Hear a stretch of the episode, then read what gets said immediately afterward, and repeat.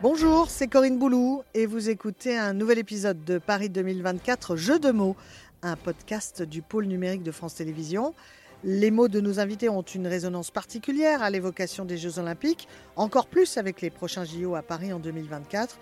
Alors laissez-vous prendre au jeu avec eux des jeux à domicile, des mots à découvert pour des bleus dans les Jeux. Bienvenue et bonne écoute.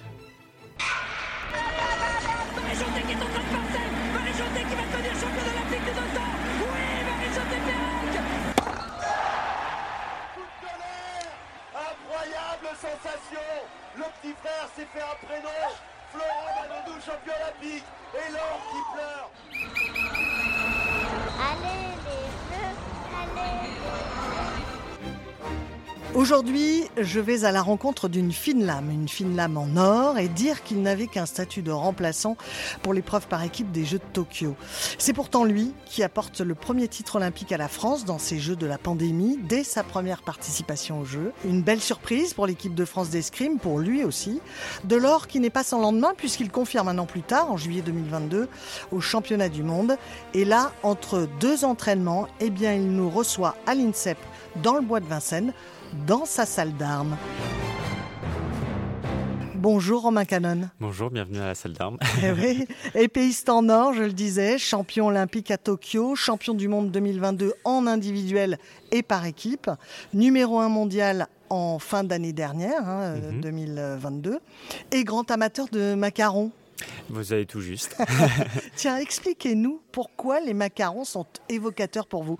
Parce que c'est presque grâce à la pâtisserie, je dirais que vous êtes venu à l'escrime aux États-Unis, du côté de Brooklyn, c'est ça? Exactement. Alors bon, euh, je, malheureusement, je suis plus aussi fan qu'avant euh, des macarons. J'en ai un peu trop mangé. Mais euh, pour la petite histoire, oui, euh, mes parents se sont lancés dans les macarons à New York, à ouvrir un, un café. Et moi, eh ben moi, j'habitais avec eux. Du coup, j'ai grandi aux États-Unis à New York. Entre quel âge et quel âge? J'ai grandi entre 10 11 11-10 ans jusqu'à mes 19 ans en école publique américaine. Il fallait que euh, j'apprenne l'anglais. Mes, euh, mes amis étaient euh, des Tibétains, des, euh, de toute nationalité, euh, afghans, français. euh. Et par contre, c'est vrai que tomber dans l'escrime, c'était un peu par hasard. Alors euh, oui et non parce que j'étais fan de sport, euh, j'adorais faire euh, du sport en général. Du coup j'ai même fait un an de baseball aux États-Unis. Ah Bon, j'ai pas gagné une seule, un seul, une seule rencontre, alors j'ai vite arrêté. Mais, mais voilà, j'ai fait les sports phares qu'on peut penser aux États-Unis, le basket, le football américain. Mais bon, j'étais pas, pas assez costaud pour ça. Et l'escrime parce que ma cousine était venue me voir aux États-Unis et, et c'était moi qui devais être le babysitter et l'emmener faire de l'escrime pendant une semaine. Et, Et- je me suis dit, au lieu d'être assis comme les parents, autant essayer avec elle. Et c'est ce que j'ai fait. et le virus de l'escrime a commencé là. Ça a touché direct. Je me suis dit, mais, euh, mais ce sport est, est un sport très physique. Mais aussi, euh, j'adorais le côté d'avoir un adversaire où c'est jamais, euh, même si c'est le même adversaire, c'est jamais la même partie. Et euh, je voyais ça un peu comme une partie d'échecs et, et j'ai tout de suite accroché. Et les échecs que vous aimez bien aussi, hein, Et- j'ai cru comprendre. Exactement. Moi et mon frère, on, on se fait des petites. sur chess, sur les, les applications, on se fait des petites batailles. Ah oui, ça, ça peut détendre aussi et, et distraire pendant les, les compétitions. Et les voyages. Alors justement, euh, pour notre euh, jeu de mots, c'est le Mhm. titre de notre podcast, Romain, les Jeux olympiques pour vous peuvent ressembler à un millefeuille, un éclair ou un merveilleux? Ouf, ce serait euh, un éclair. Parce que on sent, euh, on sent le côté euh, sucré dès le début, le côté du chocolat qui est au-dessus. Et par contre, une fois qu'on est à l'intérieur, que ça soit en tant qu'athlète dans le village, bah, c'est là où vous avez vraiment tout le goût, euh, tout le chocolat, tout- toute, la la, crème, saveur. toute la saveur. Et, euh, et c'est ça qui rend euh, les jeux magiques, c'est de vivre les jeux au final. Vous avez l'image des jeux quand vous êtes enfant, mais au final, c'est une fois que vous l'avez vécu que vous réalisez vraiment ce que c'est. Alors justement, vous avez vécu tout petit au Brésil avant un Mhm. premier retour en France, puis vos parents, vous l'avez dit, s'installent à New York pour y ouvrir un café Made in France. C'est donc là que vous découvrez l'escrime avant d'intégrer quelques années plus tard euh, l'équipe de France.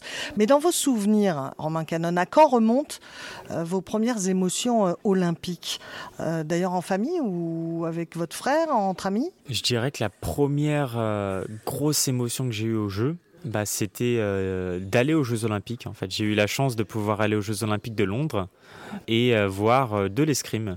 Alors j'avais commencé l'escrime, mais j'étais pas euh, fan des Jeux Olympiques encore. J'étais juste fan d'escrime.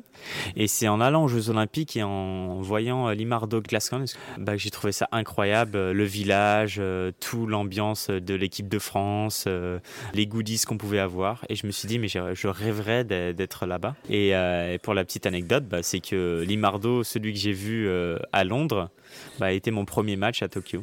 Ah, incroyable. Voilà. Du coup, euh, dix ans plus tard, euh, c'était euh, mon premier adversaire euh, à Tokyo. On va rester concentré sur, sur l'escrime champagne de Romain Canon. Vraiment, il, est, il y a plein de fraîcheur, plein d'envie, plein d'énergie. Et, euh, et Brice, ça fonctionne hein, parce qu'il a quatre touches d'avance sur Limardo Gascon. C'est tout simplement le Ruben Limardo Gascon, le Vénézuélien, le champion olympique de 2012. Vous voyez, donc c'est une super perf réussie pour l'instant par Romain Canon. Allez, Voilà, allez, encore une touche pour la qualification. Il est précis, il va vite. Il va partir. Voilà, et la double. Et la double qui qualifie Romain Canon en huitième de finale du tournoi olympique. Ah oui, ça, ce sont des souvenirs qu'on garde. hein. Mais du coup, pour revenir à l'enfance, Mhm. les Jeux Olympiques étaient quand même un rendez-vous tous les quatre ans ou ça n'est venu qu'une fois euh, en, en allant voir vraiment ce que c'était que les Jeux Olympiques? Je pense que voilà, pour moi personnellement, c'était vraiment pour avoir vécu l'événement. Je pense qu'à Vous en regardiez fait, pas à la télé avant en fait, j'avais pas, j'avais pas de télé. Ah bah oui, Mes parents n'avaient pas de télé, euh, ils étaient un peu contre. Et, mais par contre, j'ai toujours été fan de sport. Et euh, suivre le sport et faire, faire du sport, des activités, que ce soit de la natation, de l'escalade, du foot, euh, des sports de cohésion ou individuels, j'adorais tous les types de sports. Mais c'est vrai que la magie des jeux, c'est euh, une fois que je suis allé là-bas et que je me suis imprégné un peu euh, de ce que c'est que vraiment les Jeux Olympiques. Et là, là je suis tombé amoureux. Ouais, alors justement, à Londres, si vous aviez une finale à, à réécouter, à revoir, ce serait laquelle? Bah franchement, euh, la finale que j'ai vue, euh, moi c'est ce qui m'a déjà donné des, étoiles dans les yeux et qui m'a fait rêver. Alors euh, pourquoi changer en fait? Parce que ça m'a amené jusqu'ici euh, et euh, ça m'a fait rêver. Je pense qu'après, euh, en regardant énormément de vidéos de grands athlètes et de, de, de grandes performances, forcément voir Usain Bolt, ça doit être magique. ou voir Michael Phelps faire ses 100, 100 mètres, papillon, des choses comme ça, ça peut être magique. Mais, mais j'a- j'adore le sport en général. Alors, voir euh, des documentaires sur quelqu'un qui gravit euh, une belle montagne en escalade ou, euh, ou faire du VTT, ben, ça fait partie du sport et c'est là où le rêve olympique il y est. C'est que, en fait, c'est voir des gens qui se surpassent. C'est pour ça que ben, je pense que l'escalade, ça a une place maintenant dans les Jeux Olympiques, Eh oui. par exemple. Et est-ce que vous aviez des champions ou des championnes, euh, Romain Petit, euh, qui étaient euh, Mes vos, idoles Ouais, vos idoles, vos exemples, ou qui vous ont marqué? Et ben, Vous qui faisiez beaucoup de sport. Ben, c'est ça, c'est ça c'est une bonne question et, et je sais pas, c'est assez bizarre, mais c'est vrai que mes idoles c'était plus des amis ou de la famille en fait. J'avais de la famille sportive, mais c'est vrai que je me suis jamais attaché à une figure, on va dire euh, emblématique comme euh, je sais pas Michael Phelps ou. euh, Vous en parlez beaucoup de Michael Phelps. Alors, il Michael vous a Phelps- marqué quand même. Je dirais qu'il mar- m'a marqué pour euh, toutes ces médailles qu'il a fait et tout, mais mais, ah, mais c'est- magnifique. Mais je- quand j'étais jeune, j'étais pas que à la recherche de la médaille. Et du coup, moi, j'étais plus à la recherche de m'épuiser physiquement et vraiment être avec mes amis et, vraiment aimer mon sport. Alors, euh, c'est vrai que c'est un peu dur à répondre parce que oui, je dis beaucoup Michael Phelps, mais en fait, euh, moi, j'ai des gens que j'admire en escrime. Je veux dire, quand j'ai commencé vraiment l'escrime, euh, Fabrice Janet, c'était un, de mes idoles en termes de style de jeu. Après, j'adore voir, euh, comme je dis, de l'escalade ou, euh, ou même du ski, des sports d'hiver, en fait, qui n'ont rien à voir avec les sports d'été, mais qui sont tout aussi beaux à voir, en fait. Ouais, c'est clair. Euh, vous vous imaginez d'ailleurs un jour, euh, comme Fabrice Janet d'ailleurs, euh, Mhm. avec une médaille olympique en or autour du cou? Non. Non, franchement, si on m'avait dit, j'aurais vite rigolé. j'aurais vite rigolé, je, je veux dire dans le sens où je suis pas parti en commençant l'escrime pour être champion olympique. Je pense que par contre, forcément, déménager pour revenir en France pour essayer d'apprendre l'escrime à la française et, et suivre un peu de mes idoles comme bah, voilà comme Fabrice ou, ou Gauthier ou Yannick ou d'autres. Forcément euh, l'objectif est plus important. Et là on veut vraiment essayer d'avoir l'objectif Est-ce qu'il y a la- une finale d'un Français, ou d'une Française d'ailleurs, que Mhm. vous aimeriez revoir Euh, en vrai, Euh, bah, c'est vrai que Fabrice Janet Kolobkov, je trouve que c'est un très très beau match. Euh, c'est assez technique hein, pour les gens qui nous écoutent. Sinon, euh, en 2008 euh, à Pékin aussi, euh, la finale, euh, moi j'ai trouvé magnifique, même s'il fait deuxième. Je trouve que c'était un très beau match. Toujours 4 touches de retard pour le Français. La situation devient diablement compliquée car c'est une touche de match. C'est une touche incroyable pour le nouveau champion olympique de l'épée masculine, Matteo Tagliariol et Fabrice Janet, bien sûr déçu, mais qui termine sa carrière internationale individuelle sur une médaille d'argent olympique. Je pense que quand on, on essaie de faire du haut niveau et qu'on est jeune, on, on essaie d'être comme une éponge et en fait de s'attribuer un style. Et euh, c'est là où il faut aller piocher vers des gens que vous admirez. C'est ça qui est intéressant dans le sport, quoi. C'est que vous pouvez le faire aussi. Vous êtes observateur, euh, Romain Canon, Mhm. d'un événement sportif, que ce soit l'escrime ou, Mhm. d'un autre, hein, est-ce que vous êtes du genre expressif ou plutôt euh, très calme? Alors expressif non, parce que justement je, je suis pas à la recherche forcément que du, du résultat, mais j'adore par exemple quand je regarde du tennis, euh, voir comment ils gèrent le stress, comment ils gèrent leur énervement, comment ils gèrent la foule, euh, parce que nous on n'a pas l'habitude de voir la foule à part au jeu, comment ils gèrent tout ça, ou même la relation avec leurs entraîneurs. Je pense qu'il y en a deux trois comme Tsitsipas qui se prend la tête avec son entraîneur ou ses parents. Je pense que si nous on faisait ça avec euh, avec nos entraîneurs, on serait vite euh, jarté de la de, de la séance. Alors Ouais. c'est assez marrant tout ça, et euh, c'est des choses qui m'intéressent vachement. Alors, vous vous préparez pour les Jeux à Paris, chez Mhm. vous, vous qui êtes né à Boulogne-Billancourt, hein, Mhm. je crois. Exactement. Euh, Est-ce que le fait d'avoir cette chance-là de disputer des Jeux à domicile change quelque chose pour vous? Change quelque chose Non. Est-ce que ça me donne de l'énergie?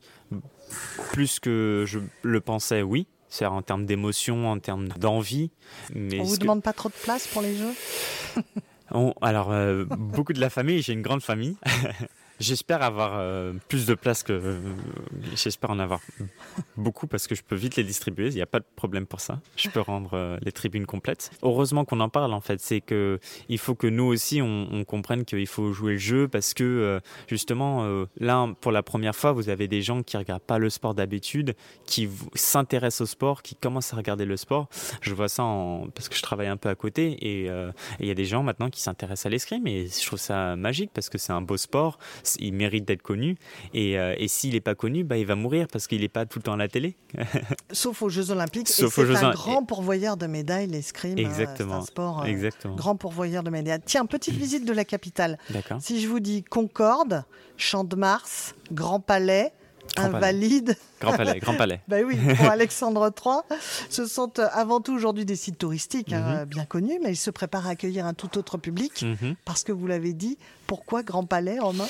Grand palais parce qu'il y aura l'escrime. Et voilà. Et il faut absolument visiter le Grand Palais. Il est en, train, en pleine rénovation, il va être euh, plus beau que jamais et, euh, et à l'intérieur, ça va être un événement inoubliable. Donc vous avez déjà coché votre site olympique qui- qui accueillera d'ailleurs aussi le taekwondo. Est-ce que vous savez que ce haut lieu euh, de Paris a déjà accueilli l'escrime? Oui, euh, pour les championnats du monde en 2010, si je Oui. me trompe pas. si je Parfaitement. oui. Alors j'étais pas là. hein. quelque chose Bah oui. J'étais pas là, mais j'ai réussi 13 ans. à avoir un t-shirt des années plus tard en revenant en France que j'ai jamais euh, jeté, qui est tout, tout lavé et qui a même plus la photo vraiment du Grand Palais dessus. Mais, euh, mais oui, c'était un, c'était un, apparemment c'était un événement inoubliable. Mais je suis content de ne pas y avoir participé au final parce que j'y suis jamais allé au Grand Palais et ça va être que une découverte pour moi. Et alors justement, comment vous l'imaginez, euh, cette compétition sous les voûtes majestueuses euh, du Grand Palais avec 7 à 8 000 personnes dans les gradins? Est-ce que vous en rêvez de temps en temps? Est-ce qu'il y a le trac? Vous avez dit le bon mot, je peux que en rêver. Justement, j'y suis pas allé, je peux que l'imaginer à l'intérieur, je peux qu'imaginer l'ambiance, euh, l'événement, et, euh, et du coup, pour ne pas pouvoir le comparer à quoi que ce soit, bah, ça me fait rêver et ça peut que me donner de l'énergie pour, euh, pour la suite. L'ambiance olympique, vous ne l'avez pas vraiment connue à Tokyo, puisqu'on l'a dit, c'était les Jeux de la pandémie, il n'y avait que quelques privilégiés dans Mhm. les tribunes. Là, est-ce que vous vous préparez à une ambiance électrique, même si en escrime, souvent, c'est quand même feutré, mais Mhm. Est-ce Mhm. que vous pensez que là, ça va, ça, ça va être décuplé, quoi, l'ambiance? Et est-ce qu'il faut s'y préparer? On a la chance d'avoir, euh, c'est une bonne question, on a la chance d'avoir quand même une, une Coupe du Monde à Paris chaque année où on voit euh, des jeunes d'école qui viennent avec Mhm. euh, les couleurs de la France sur, sur les joues, les drapeaux et qui, qui crient pour chaque touche. Du coup, on a un, un avant-goût, je dirais. Est-ce que je, j'imagine ce que ça va être vraiment? Bah, je peux, Comme je l'ai dit, je peux que l'imaginer. Est-ce que je me prépare à ça? Euh, Oui, dans le sens où je sais que ça va être important de gérer ça, et, mais ça peut eff- effectivement me porter aussi. Euh, je pense que ça peut me porter. D'accord, et- ça sera plus porteur qu'anesthésiant. J'espère, j'espère. Je, je, je peux pas vous garantir en disant que ça va, ça va me faire une frayeur, mais je, je ne pense pas parce que justement, on va tellement s'entraîner pour que en fait, euh, ça, on va mettre les mécanismes en place. Mais, euh, mais par aujourd'hui, euh, non, on s'entraîne pas encore pour, on s'entraîne surtout pour, pour qualifier l'équipe en fait, pour déjà aller au jeu. Et ça, c'est, c'est déjà une sacrée aventure, quoi. Et c'est une première angoisse ou pas De se qualifier. Ouais.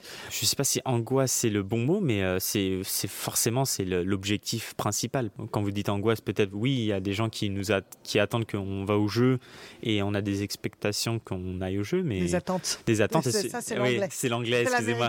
Ouais, expectation, ouais, effectivement. Mais on, on l'a déjà vécu, on a déjà vécu une, une saison olympique, on sait que c'est dur et on sait que c'est étape par étape en fait, forcément. Sauf que la médaille d'or à Tokyo, on peut dire que c'était la médaille de l'insouciance parce que vous vous y êtes pas vraiment préparé pour aller en individuel. Mhm. Vous avez à jamais ce titre olympique.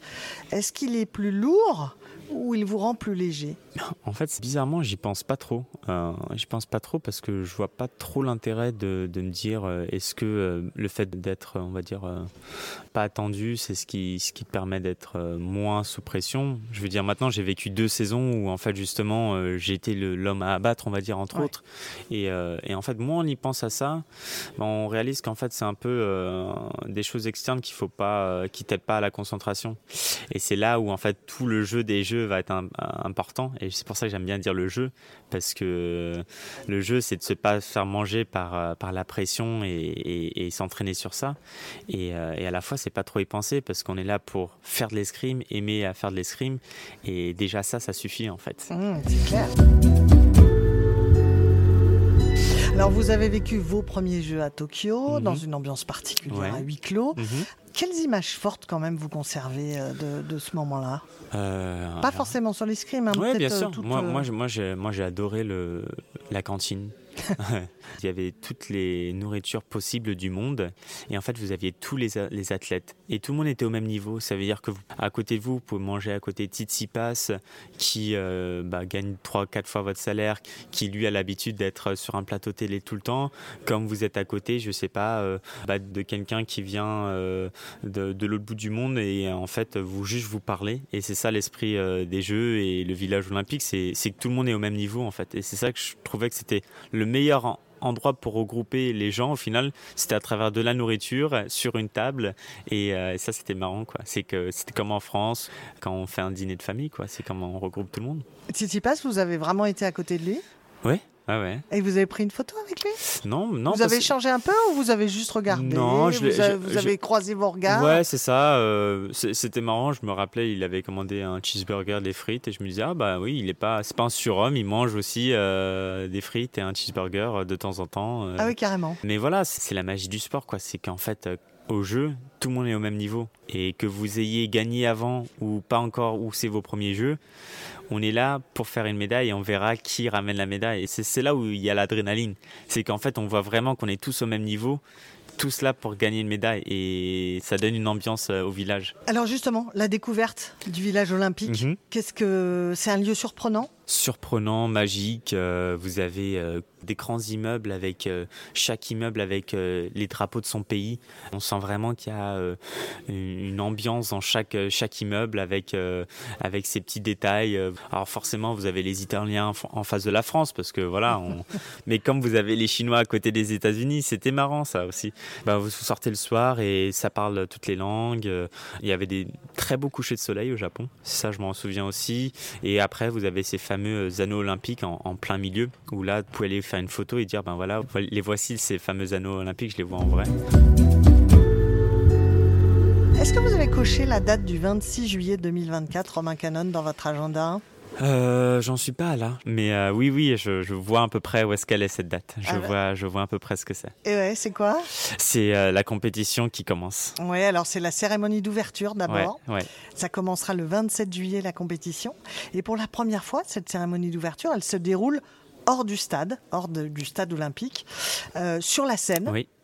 Pour le défilé des délégations olympiques d'Est en Ouest de la capitale. Alors, est-ce que vous avez prévu d'en être, vous, alors que l'escrime, bah, vous l'avez dit, commence euh, dès le lendemain, quoi? Forcément, l'envie, elle est là. Après, euh, il faut voir comment je me sens, si j'arrive à déjà me qualifier. Donc, les compétitions d'escrime se terminent le 4 août. Mhm. Si jamais vous êtes qualifié, Mhm. est-ce que vous en profiterez pour aller voir d'autres épreuves et si oui, lesquelles?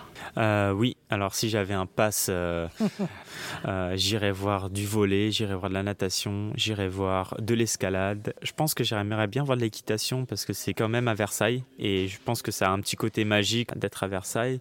S'il y a trois finales olympiques Ah, ben que vous ne voulez absolument pas manquer, Romain, ce sont lesquelles? Je pense que le basket, si on arrive à avoir un France-États-Unis, ça pourrait être magique en finale. Euh, J'aimerais bien voir. euh, ah, bah, moi, je suis, un, petit fan d'escalade, alors je vais dire la finale d'escalade. Et en fait, euh, ben, je vais aussi dire la finale de sabre homme. Pourquoi pas? Alors, il est temps maintenant de passer à notre quiz olympique, Romain Canon. Le Ah, ça ne l'était pas incontournable, non, de notre podcast Paris 2024 Jeux de mots. Et vous qui nous écoutez aussi, voyons si vous obtiendrez comme Romain les bonnes réponses. Je vous donnerai un indice, Romain, si besoin. Combien de médailles l'équipe de France d'escrime a-t-elle rapporté des Jeux de Tokyo?